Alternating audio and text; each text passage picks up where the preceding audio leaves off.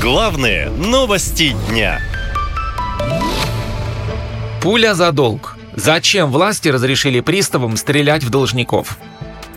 Минюст предложил разрешить всем сотрудникам Федеральной службы судебных приставов применять физическую силу и огнестрельное оружие. Как пишет парламентская газета, министерство само определит перечень сотрудников ФССП, которые смогут носить и применять спецсредства и оружие. Сейчас по закону это право дают только после прохождения специальной подготовки. Бывший заместитель директора ФССП России Рустам Степаненко говорит, что без тренировки оружие сотрудникам давать нельзя. Значимость, ну, я думаю, наверное, трудно переоценить. К сожалению, очень часто случаются различные чрезвычайные ситуации, происшествия. И, конечно же, мы должны быть полностью готовы к предотвращению этих ситуаций. За последние два года объем взысканий с людей увеличился на две трети и перевалил за критическую планку в триллион рублей в год. В общей сложности в работе у ФССП долги физлиц на 2 триллиона рублей. Численность армии должников равна почти пятой части трудоспособного населения России, которую оценивают почти в 76 миллионов человек. По словам главы Федеральной службы судебных приставов Дмитрия Аристова, 93% должников в экономике – это граждане, как правило, трудоспособного возраста, но не имеющие ни работы, ни официального источника дохода, ни жилья. С этих людей взять практически нечего, но судебные приставы стараются как могут, говорит Аристов. Крупные отделы судебных приставов оснащены мобильными посттерминалами, позволяющими оплатить задолженность с использованием банковских карт должника. Также они оснащены средствами объективного контроля, переносными видеорегистраторами и системами видеонаблюдения. Предполагается, что это позволит усилить контроль за деятельностью должностных лиц службы, в том числе на выездных мероприятиях, снизит количество жалоб на действия приставов исполнителей и сократит время рассмотрения таких жалоб. Почти половина россиян берут кредиты, чтобы рассчитаться с прежними долгами. К такому тревожному выводу пришли исследователи из Международной конфедерации обществ потребителей. По их оценкам, в половине случаев люди идут за деньгами в банк, чтобы перекредитоваться, то есть фактически от безысходности. Других способов рассчитаться у них просто нет, говорит экономист Роман Зеленин. Наши сограждане попадают в такую долговую яму, из которой выбраться не, невозможно.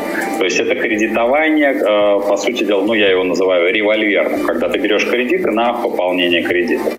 Выбраться из долговой ямы самостоятельно очень сложно. Есть несколько способов избавиться от долгов. Попробовать договориться с банком, объяснив ситуацию, и, возможно, там пойдут навстречу и дадут отсрочку в выплате, советуют эксперты. А можно пойти в суд, говорит кредитный юрист Данил Михалищев.